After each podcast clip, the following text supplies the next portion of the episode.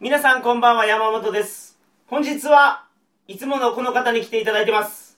パッカー電撃隊行動隊長ランボルギーニタコラだよろしく。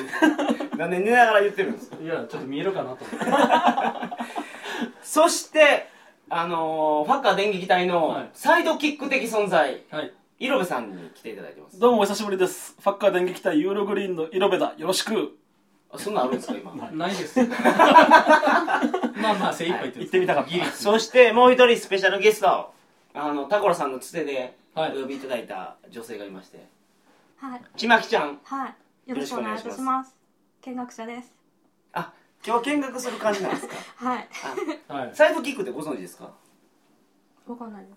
あのー、アメリカのヒーローものとか見てたら出てくるんですけどあバットマンとロビンロビンそうそうそうそう。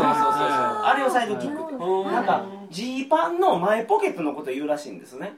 うん。で前ポケットっていうのは財布を入れといてもすられにくいでしょ。だから信頼がおける存在と。なるほど。信頼されてるんですね、俺じゃしてないですけど。いや僕から見たらサイドキックっていう、はいはい。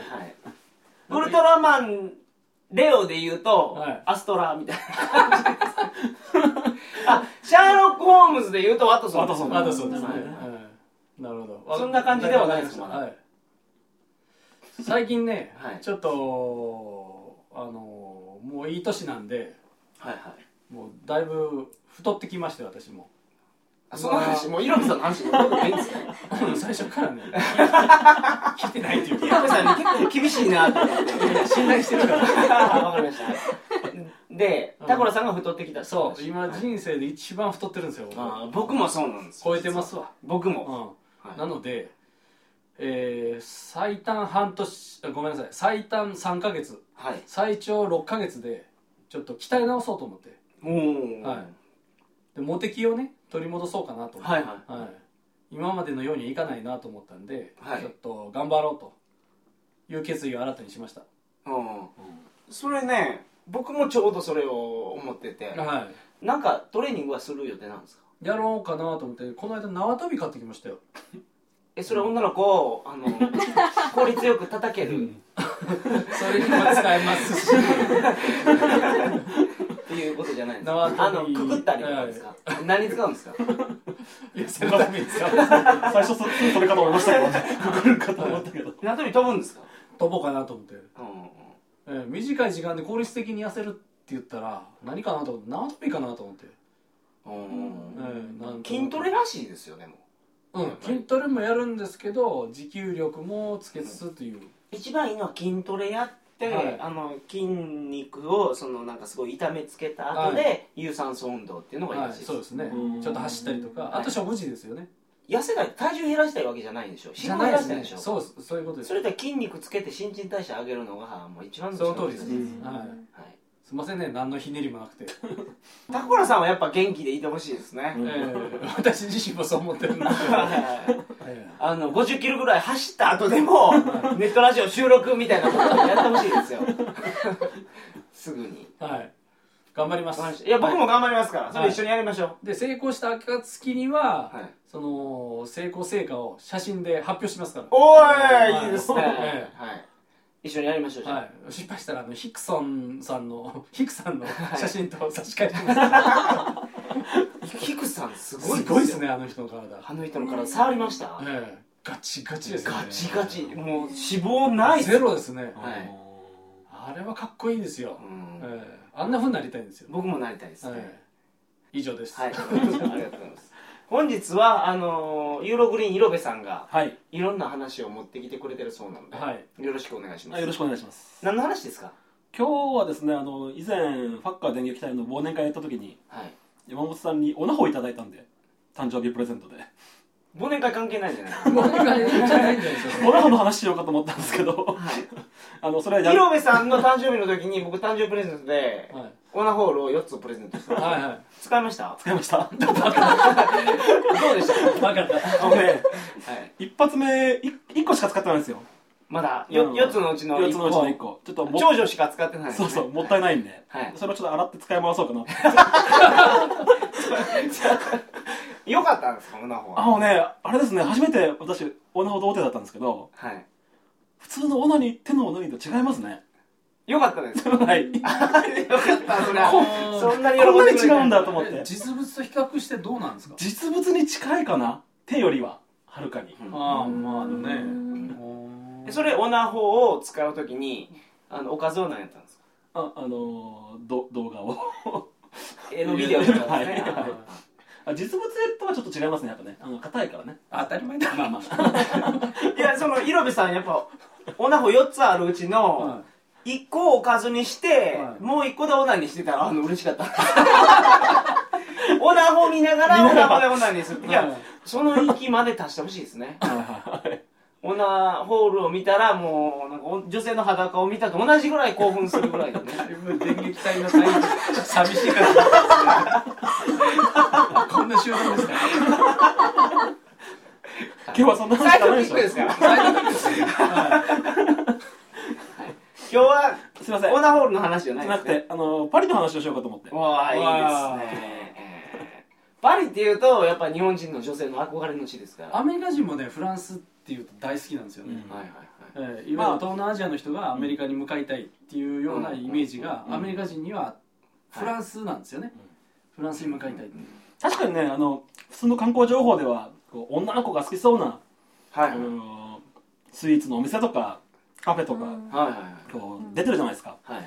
今日はそんな話は一切しません。おお はい。あの男のためのパリという。話 素晴らしい。パリでどこでオナホール買えるかとか。まあまあまあそうですね。そういう話をしていただきまパすので、リプールオムということで。よよろしくお願いします。よろしくお願いします。ろしくお願いします。それではトリカゴ放送始まります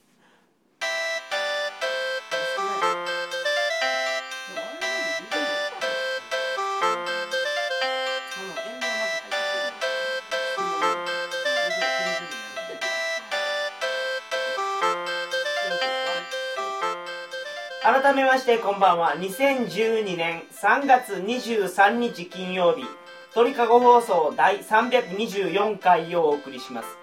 番組に関するお問い合わせは info.tkago.net info.tkago.net までよろしくお願いします。はい、色部さんのパリ情報。はい改めましてパッカー電撃隊のイラブです。はい。あの色部さんはフランス語ベラベラらしいですベラベラですよ。まあまあベラぐらいかな妖怪人間何の謙遜ですか？いやいやいやいや。いやフランスにどれぐらい住まれてたの？1年ですね住んでたのは。1年でそこまでなるもんなんですか？まあまあその前に勉強してましたもんねちょっとね自分で。フランス書院で。フランス書院でフランス語知らないでしょフランス書院で勉強したってはいあのちまきちゃん全然あの緊張して声出なくなった。はい。フランス書院っていうのはあのエロ小説ですからね、はいそういうボケをしてるんですけど。全然気がつかなくてはいなんか。健全ですね。いやいやあの女性リスナーも多いからちょっと解説していかないとそこら辺は。フランス書院で勉強したんです。そうなんですよそうなんや。フランス書院読んでたらフランス語身につくんですか身につきますよあのロリータ系のエロ小説ばっかり出してる出版社ですよねフランスそうですね。うーん。えお熟女ものとかもなかったっけ？ほら読み込み方が違いますから。やっぱり先生はね。授業系もあると、あれフランス語であのエッチすることをはい。射精受精っていうのは本当ですか？え？撮影受精？射精受精っていうのは本当ですか？精いやおちょっとなんか韓国語っぽいですね響きが。はい。射精受精を。普通にあのメ英語のメイクラブに当たるのがフェールアムールって言いますからね。来たよ。アムールって愛や。そうそうそう。はあうん。あフェイルがそうそうメイクですか？そうあのメメイクもそうそう。うんうんうん。それを言ってたんですかフそうそう。ランスで？まあまあまあまあ。いいですね。え えフランス女性はねあの可愛い子多いですよめっちゃ。うん。多いんだけどあの性格がねあのわがままな子が多いんで、はいはいはい。まあ、大変ですよね基本的には。こうナンパしてもあなたなんか相手にしないわよみたいな、色部さんはフランスでナンパをされてたんですね。ナンパっていうかやっぱりこういろんな、ね、知らない人と出会う機会いっぱいあったんで。はい。でそこでこう話すわけじゃないですか。いはい。で特に僕なんか喫煙者なんで、はい。あのこう女の子でタバコ吸う子とかとこう窓窓際に2人で行ってはい。タバコ吸ったりするんですよね。はい。うんまあそこでいろいろ会話するんですけど、はいあのタバコ以外にも吸いたいもんがある そうそうそう。ちょっとあなたなんか知らないわよ。って何吸いたいんですかって言ったら何て言うんですか。あの君のに右乳首みたいな話をするんですか？そうそうそう。まあそしたらねそんな話するんや。しないですやろでもねあのちょっと一通り話したら、はい。なんかプッてこうふいっていっちゃうんですよね、はい。うん。まあまあ、あのなかなかこうプライドの高い女の子が多いですよああ難しい。難しいですね、まあその中で今日はい。イロブさんがお持ちいただいたはいフランスの情報っていうのええ。は何なんでしょうか、あのファッカー電撃隊ではちょっと話せないっていうのは話せないのは、フランスはね風俗がほとんどないんですよ。うー。ん。なので、あのまあ、これから男性でね特にゴールデンウィークとかはい。あのフランス旅行したいとかっていう人いると思うんですけどはい。風俗はちょっと期待しないでくださいと。まあその中でなんか男性が行って面白いとこどこかなと。はいはい。言ったらまあそどういうとこかって話を今日はしたいと思うんですよ。なるほど。まとめてきていただいてはいはいはい。ですねそれは自由恋愛がはい。っていうことですか？結構あ盛んというか。自由恋愛まあまあまああの恋愛以外にねそのお酒飲む場所だとか、うん。あのどういうとこ行ったら楽しいよとか、まあ、そういう話もしつつ、うん。まあ自由恋愛の話もちょっとしたいと思うんですけどなるほど。いやいやななんで風俗がないんですかね？ああいやあのーまあ話すとすごい長くなるんですけど、ええ。あのまあ今今サルコジって大統領がいるじゃないですか、うん。元内務省のね。そうそう内務大臣のね、その彼があのすごい規制したんですよ。うん。でかなり取り潰しになっちゃってあー。風俗が。もともとあったんですか性風俗は？そこそこありましたねはい。それをサルコジさんがええ。全部潰したと？そうそうそう。なんでですか？まあ、あのその当時こう移民移民政策とかでこう治安悪化がすごい問題になってて。はいそれをサルコジが治安対策ってことでうん。あのニューヨークみたいにうん。こう綺麗な街にしようっていうんで、うん。あの怪しい風俗街とかは全部取り取り締まりになったんですよね。フランスの人口ってどのぐらいですか今？フランスは今は6000万ぐらい、6000万。うん。移民って500万ぐらいでしょそうですねはい。ああそれをこうなんていうんですかこう政策的に抑え込むってこそとですか？うそうそうそう6000万って思ってたより少ないですね、フランスって結構でかいでしょ。まあ広さはね。ヨーロッパの中でいうと、うん。大きいですよね。大きいですよね、6000万しかいないんですか、5000万ぐらいだかな。5000万ちょっとだと思いますけどね5000万って韓国と同じぐらいじゃないです？韓国2000万ぐらいじゃない？2 3 0 0 0ですよね。韓国そんなに少ない少ないですかえ日本やけに多いんですか？じゃあ。お多いんですよ。東南アジアでは多い方ですね。インドネシアに次いで多いぐらい。1億。2000 2000いますか、うん。今。あー。あじゃあフランスってパリとかは密集してるけど、はい。郊外行くとスカスカなんですね。スカスカですね、で今日はあのそのまあその移民の話とかも関係あるんですけどまず最初にそのパリ旅行行く時にんはい。一つのあの基礎知識というか、はい。あの傾向として、まあ、ちょっと知っておいていただきたいのがはい。パリはですねこう皆さん頭の中に、まあ、地図がある人は地図を見ながらこうみ聞いていただくといいんですけど、はい。頭の中にこう円を描いてください。はいはい。それがまあパリ市です。はい。地図だと思っていただいて、はいで真ん中をあちょうどその円がですねあの東京の山手線一周ぐらい。ほうほうほう。大きさとして。大きさとしてはい一周電車で1時間ですねじゃあ。そうそうそう。そう、はい。だからもう市内であれば結構歩いて観光できます。どこでも、まっすぐ来たらどんなもんだろうまあ、端から端まではちょっときつい。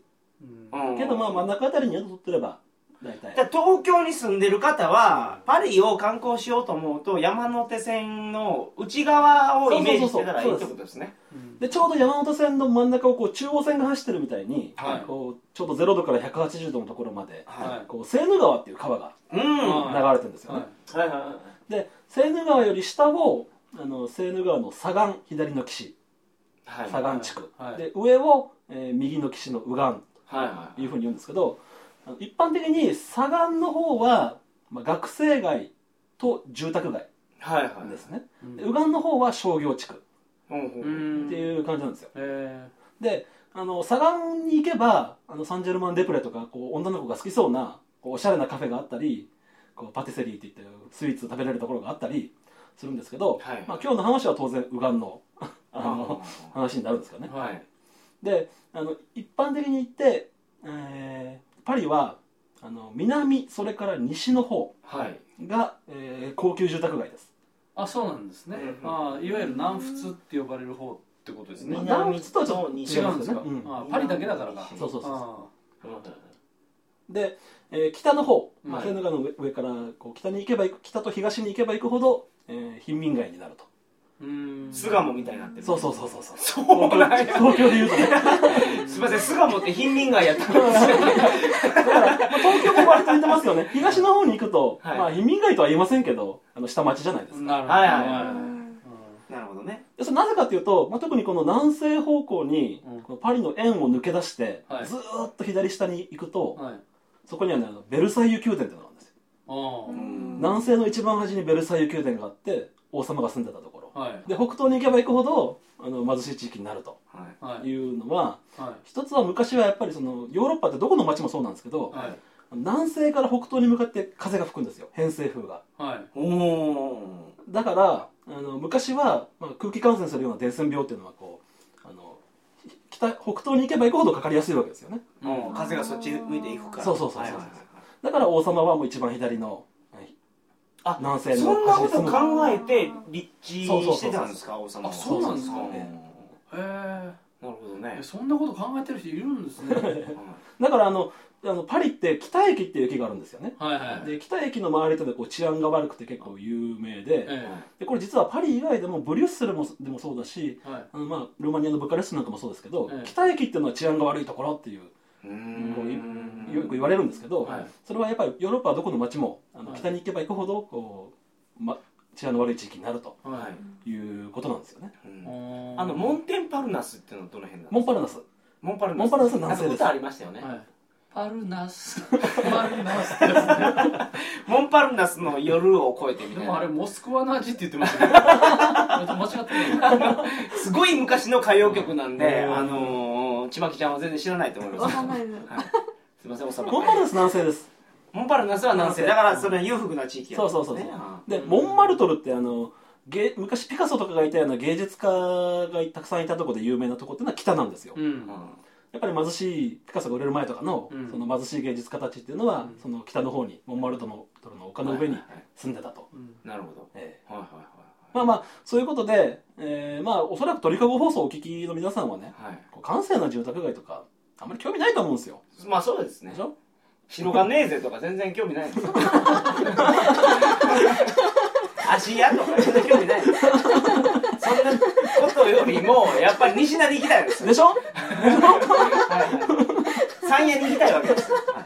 なので今日はそのパリのねき主に北方面の話をね、えーちょっとしたいと思うんですけど色部さんの切り口って、はい。なんかインテリジェンスに溢れてますね。すごいですよね。僕セーヌ川って聞いてもラセーヌの星とかそっちかぐらいしか行かないんですけどセーヌ川僕ほとりを歩きましたけど、はい。犬のうんこだらけでした。よめっちゃ臭いでしょ。全然拾わないでしょうんこ。え、そうです掃ね除掃除する人いないんですか？いやいるんですよ。いるけどあのパトロール隊みたいな白バイ乗ってる連中がいてうんこ拾いに来るんですよ。でもうんこまみれですよあの辺。バキュームカーみたいなのでね、ん。何なんですかあれ僕もうフランスがあれで嫌になったんですよ。あうんこ落ちまくりやから、落ちまくりですよ。うん。あれ日本みたいに飼い主が拾わないんですよね。うん。夜中にこう清掃する人たちがこう片付けてるんで。なんかアルバイトの人が10匹ぐらい連れて散歩して。ああそういうのもねね。そんなのもあります。それうんこし放題です あれ人糞も入ってるんじゃないですか？いやどうなんだろう。っていうぐらいうんこが等間隔で落ちてるわけです。まあよそうですね。セーヌ川のほとりには。あれどんなに気をつけても結局パッて見たら靴の裏ついてるじゃないですか。いや僕は踏まないです。あ裏切られた。なんかこのカフェ臭いなと思って見たら自分の靴についてるんですよね。フランスに行く人ってすごい幻想を持っていくんですよ、うん素晴らしいところ、うん。女性とか特にそうですよね、うん。憧れのところをやったりするんですけど、はい。もううんこまみれですから、まあね。それであの精神病になる人いるらしいですよ、えーパリシそうですか？ンパリシンドロームってね。そうそうそうあそうなんですか。日本人すごい多いらしいですかへら、ー鳥かご放送をお聞きの方は、はい。もうフランスに対してそういう幻想を抱かずに。そうそうそうそう。うんこまみれやと思ってくださいであの男の人がね、はい。こう旅行行って、うん。まあ昼はこう観光名所回って観光してくれればいいんですけどはい。夜が一番大事じゃないですか。夜どう過ごすか。はいはい。でしょ、まあ、もちろん風俗がないんでまずはとりあえず飲みに行きましょうと。はいはいはい。お酒をね、はい。ええ。ー山本さんどうします？ヨーロッパでお酒飲みに行こうと思ったら。僕バーに行きますね。あー。スタンディングバーみたいなところ。うー。んショあーじゃあショットバーっていうんですか？はいはいえスポーツバーではなくて。スポーツバーってヨーロッパにあんまりないでしょ。それがねあるんですよ。これ今からお話ししますけど、はいはいあのパリで、まあ、ユースホステルで仲良くなった人とかね、はい。一杯飲みに行こうやと、はいなるじゃないですか、えーパリのねこうちょうどあのセーヌ川が流れてるちょうど真ん中円の中心のところに、はい。右岸のところにシャトレっていう駅があるんですけどはい。地下鉄の駅が。シャトレってなんかフランスワインで聞きますよね ブルゴーみたいな。あー、うん。シャトーなんとかじゃなくて。シャトーなんとか。あそうすいませんあシャトレってどういう意味ですか？シャトレ意味わかんない。地名だと思う、はい。で地名なんですか？あの地下鉄の駅では一番大きい駅です。あれでは、はいはいはい。でそこからあのリューサンドニっていうあのちっちゃな細い通りが北に伸びてます。はい。シャトレで降りるんですね。おりますね。はいはいでそこからあのリューサンドニっていうストリートが、はいはいリューっていうのはストリートっていうんですかね、はいでそそういう意味みたいな。感じはい。その通りがねえそうそうそういうみたいなそういうことですそういうこと、はいそうそういう。そこのあのストリートが一番こう面白くて実は。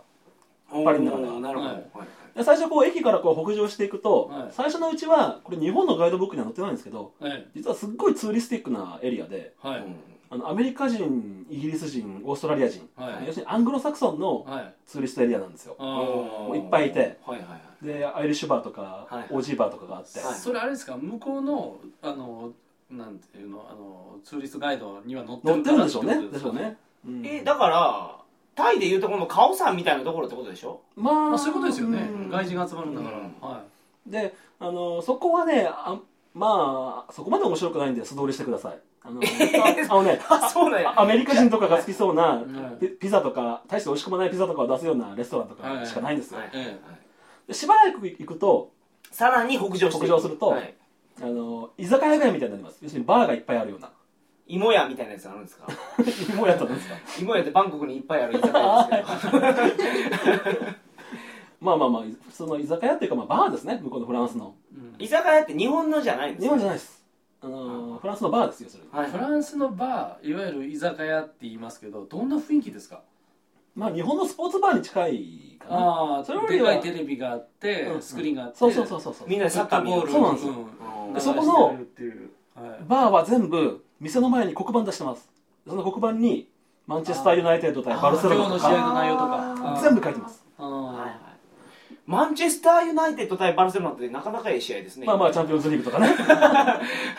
それはみんなやっぱりベッティングしてるんですか？ベッティング？違う違う違う。ベッティング？あベッティングか。はい。やーバーではしてないんじゃないかなわかんないですけど。してる人はしてるでしょうねティングしてバーに確かめに行くんじゃないうんそれもあるでしょうね。かはい。ドイツに僕行った時はええ。サッカーかけまくってましたよみんな。ああ僕もかけまくりましたよ。はい。そうですよね。はいはいスポーツバーっていうとそういうイメージですけどうん。ね案外皆さん普通にビール一杯頼んであの見てますねスクリーンもはいはいはいであのーフランスのサイトでまあ後でよろしければリンク貼りますけどはい。はいあのこの試合が見たかったらどこのバーに行けば見れるかっていうのを調べられるサイトがあるんですよ。へえおアローマッチっていうサイトがあって。えそれってフランス語で調べるんですか？まあフランス語のサイトですけど、まあ、Google 翻訳でも使えば英語になりますからはいはい。でも英語なんですね。まあ簡単です。そんな難しい。英語でいいんでしょバルセロナうそう。で入れて検索したらバルセロナの試合は出てくるんですね。ええ。ああいいですね。で例えばね日本人で行ってその時日本代表の試合どやってると。はいあで見たいっていう場合、はい。どうしてもフランスで見たいっていう場合にはそれで検索すれば、見れたりもします。ジャポネーゼって入れるんですか？ジャパンでいいんですか？ジャパンでいいと思います。はい。はい。ヤーパンって入れなくてもいいってことですねジャポネって言わなくてもいいってことね。あ であのーまあその居酒屋でとりあえずあのぜひ飲んでください、あのーサッカー見ながら、あはい。はいはい。一人で行って。一人で行ってもいいしまあ一人で行って結構周りの人と話したりとかもできますからね。なるほどね。うん。はいはい。まあそれはフランス語が全くできない語学音痴の山本が行っても大丈夫ですか？英語ができるといいですよ。あそうなんで多すか少ね多少、あうん、なるほど。案外フランス若い人英語喋りますからね結構。おおそうなんですね。うん。はいはい。でまあ程よく飲んだらですね、はい。まあ、ちょっとそのバーを出てさらにその通りをこう北上しましょさらに。はい。あそこいっぱい飲むために寄るんですね。なるほどね。はい。うそうするとあのちょっと怪しいエリアになってきましてうん。あのセックスショップとかうーん。ピープショーとかはいはい。あのそういう文字が書かれた、覗き小屋はい。ですね。そうそうそう。はいはい。にこう差し掛かるんですよ。はいはい。ただですねそこのセックスショップはあのただの個室ビデオ屋です私4軒ぐらい入って調べましたけど、全部個室ビデオ屋でした。うーん。なんかヨーロッパの個室ビデオ屋はめっちゃおもろいって嵐さんが言ってたんですけど。そうなの？あの海外ブラックロードの嵐さんが言ってた話で僕あれヨーロッパのどこやったか忘れたんですけど、はい。個室ビデオ屋入って、はい。あのずっとチャンネル回してたらしいんですよ、はい。一番印象に残ったビデオがなんか、でかい巨大うなぎを女性が正規に挿入して、あんあんあえた後、はい。そのうなぎの胴体を七輪みたいなので焼いて食べ出したっていう。何のフェチやっていうのを話してて。いやさすがにそういうのは見たことない。ちょっと我々が想像する変態を超えてます だいぶ違う感じそういうやつが見れるところじゃないですかいやー僕がスクリーンあのね1階に入ると地下が個室になってて、はい。上にその全部屋で流してる映像が全部こうスクリーンに見れるんですよ、はい。はい。それ見た感じ普通でしたけどねあんまり変態チックなてあのビデオなんですか？日本でいうところのビデオボックスですか？それともライブショーで女の子があ違う違う違うビデオ DVD です。あはははなるほど、えうん。でまああのーそれで満足っていう人はね、はいはいそこの個室ビデオでまあすっきりしてもらってもいいですし。はいはいはいはいちょっとなっていう人はさらに北上してください。すみませんフランス人って、えあのセックスの時はどんな感じで会えるんですか？あのねえっ、とやっぱりジュテームって言うんですか？あ えっ、とあのフランス語で「はい」のことを「ウィ」って言うじゃないですか、はい。ウィウィって言いますけどウィウィウィっていうのと。スタンハンセンみたいな感じ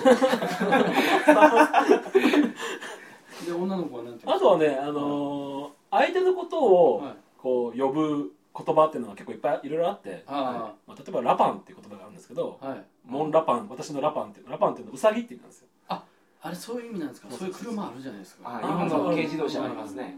うさぎ。そうそうそうえマイラパンみたいな感じ。そうそうそうそう。ラパンラパン言いながらパンパンパンパンやるじゃないですか。置いたらウィーウィーウィーって言うんですなんかフランスのノリが全部関西のノリに。今の井上さんの話んな感じです。そんな感じ。ですはいそうかな。はい。まあまあそんな感じですよ。そんな感じなんです。ねフランス人とは僕経験ないんで。あああそんな感じなんです。まあまあそこのねさ先ほど話戻しますけど戻しますけど、あのストリートを北上していくとはい。今度はさらに怪しくなってうん。あのストリート通りの建物の前に黒人のお姉ちゃんたちが立ってます。ああ、イロベさんの大好きな黒人のお姉さんたちが立ってると。はいはいはい。そうね私はあのまあ黒人いけるって言いましたけど、はいそこのお姉ちゃんたちね若いんですけどみんなありえない放棄をしてるんですよ公共放棄手術ありえない放棄もう逆に取ってるみたいな。父減らしてる公共手術ですかあのでかいびっくり人間とかに出てくるみたいな感じのあもうパインパインになってそうそうるんですね。そうそうそうそうそう脅威800センチみたいな。800まではいはい。あで、あのちょっと怖い部分もあるんで僕そこ行ったことないんですよね。お黒人のお姉ちゃんには。ユーログリーンといえども、はい。父でかすぎてはい。危ないと。で これはやられるで大部分の女の子は、近くに止めてある車の中とかあと建物の階段の踊り場とかでやることになるんで。と。うん。フランスって冬寒いんじゃなかった寒いですよ。寒いですよね。マイナスマイナス一番寒い時で10度ぐらいまでいきますよね、マイナス10度の時階段でできるんですか？いやであーで切るのかな？わかんない。やったことないかわかんないですけどね。はい。そういう時はどこでやってるんですか？いやわかんないです。車じゃないですか？あー。例えば旅行者がそんなとこ行って車なんか持ってないですよあ違う違う女の子が車持ってるんですよ。止めてるんですよあ女の子が車の中にいるんですか？ええ。中じゃなくて外に出ててはい。近くに車止めてあるからって言ってへ連れてえ行かれるんでえそれマイナス10度の世界で待ってるんですか？そこからすそう。あー父になんか特殊機能が備わってるのかもしれないですね。あの改造手術した時に。ええ。あったかくなるようなね。サーモなんたらみたいなやつ入れてるのかもしれない そうなのか。そうじゃなかったらマイナス10度の世界で待てます？は いまあね。はいい。や大変だなと思いますけどあの子たちも。まあまあそれでまあそこでもし興味ある人はぜひあの行っていただきたいんですけどね。はい。それはあの黒人の方というそうですね。はい。あちなみにねそこからあのちょっと右に曲がる孤児があって、はい。リュー・ブロンデルって言うんですけど、はい。そこに行けばフランス人の白人のおばさんが立ってます。おーなるほどね。こうんの情報有益なんで だからフランスの風俗ダメなんですよ。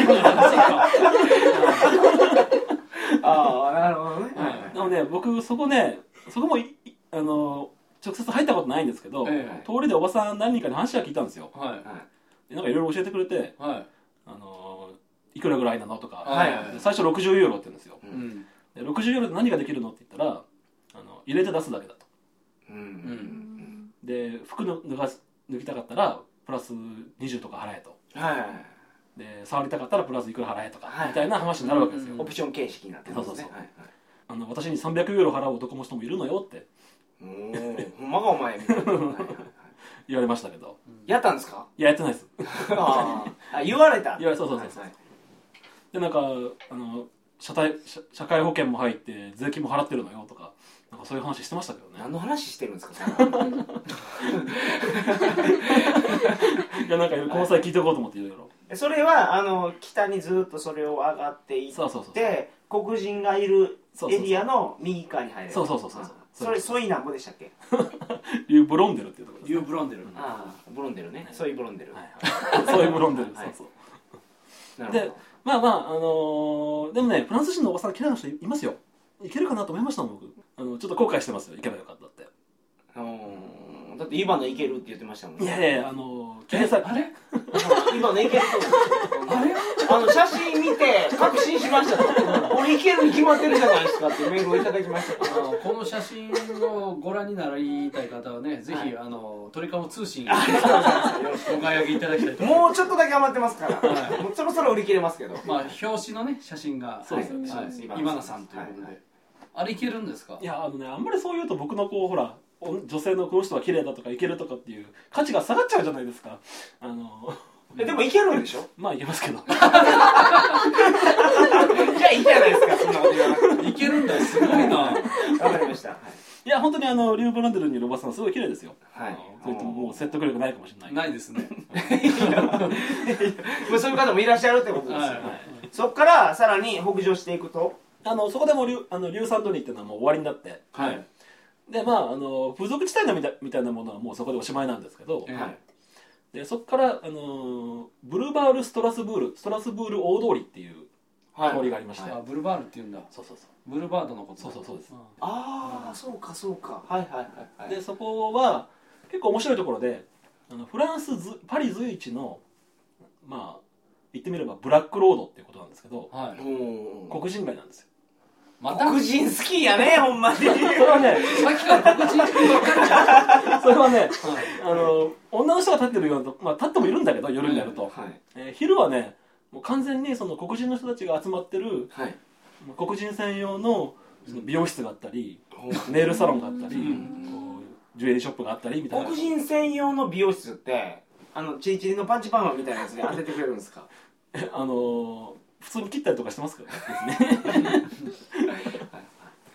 え黒人しか行かないようなところなんですね。はい。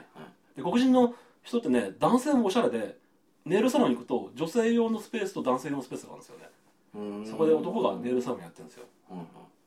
色部さんそこでなんか髪切ったこととかありますありますあります。それ黒人風になったんですか？いやあの普通に切られました。でも切ってくれた美容師のお姉さんがはい。めっちゃ綺麗ではい。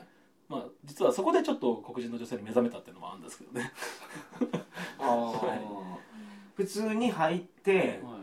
あのお好みでお願いしますみたいな、うん。お任せでお願いしますって最言ったら。初こうすごいドキドキするんですよ。黒人の人しかいないから、はい。俺が入っていっていいのかなと思って。うん。入るじゃないですか、そうすると綺麗なお姉さんが「ボンジュームスユー」ってこう優しく声かけてくれるわけですよ。おおなるほどね、でここに座ってって言って、はい。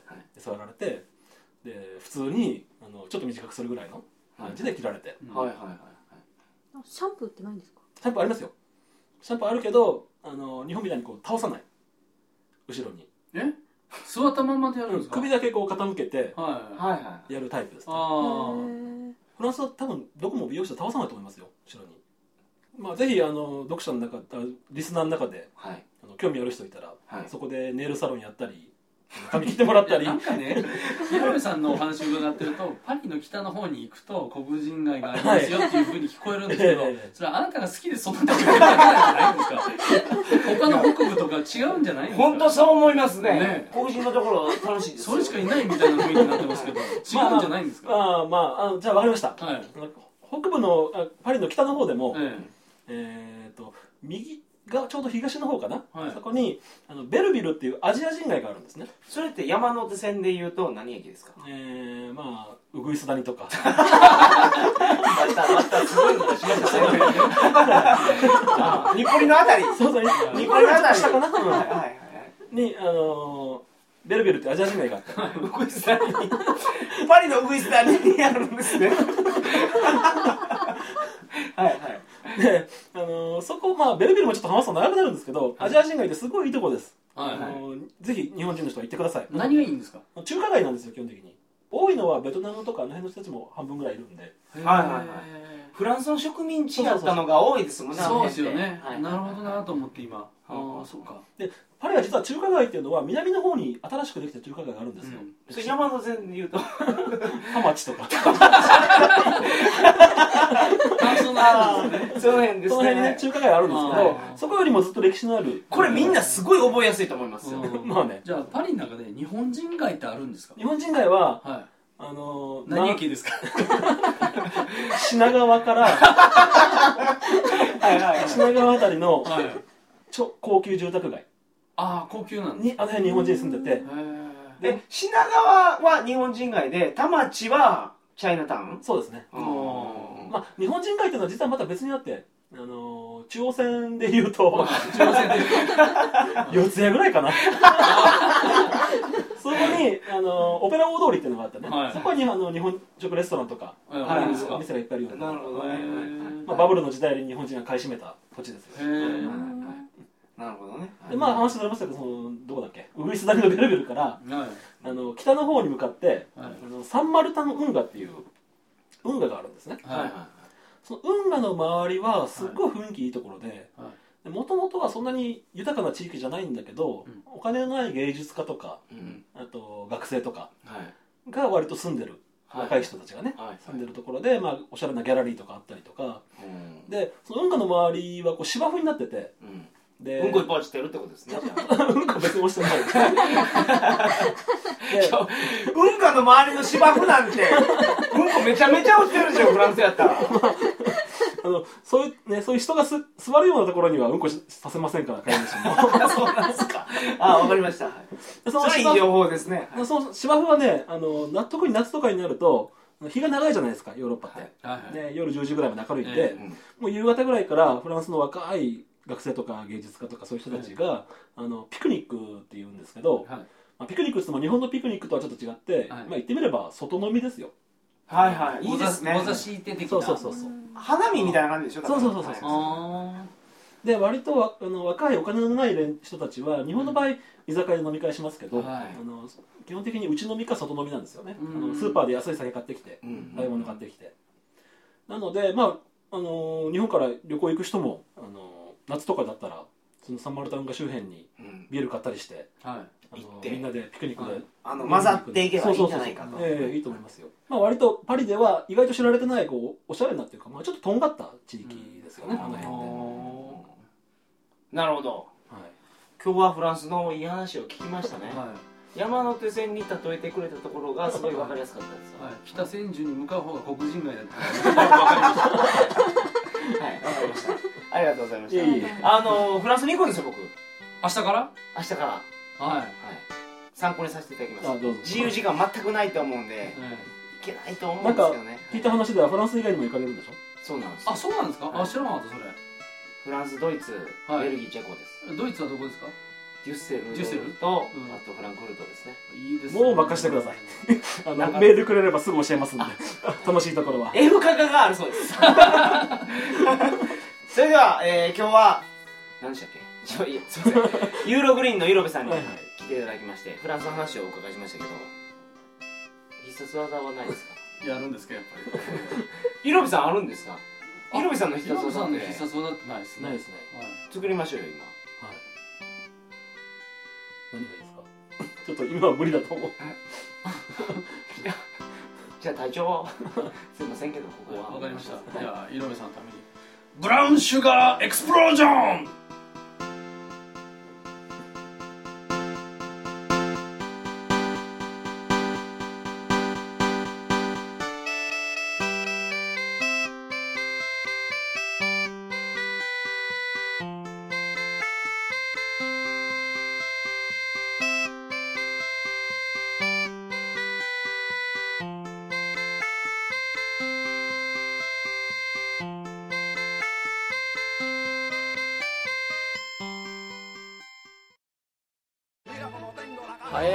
this is Takura Lamborghini.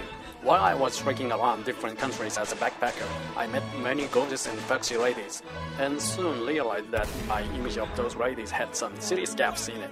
In short, it was much easier to make friends with them than Japan. If you want to know how to do it, shout loudly, Dick Bomber! On every Wednesday, バカ電撃隊毎週水曜日、バッカ電撃隊にご期待ください。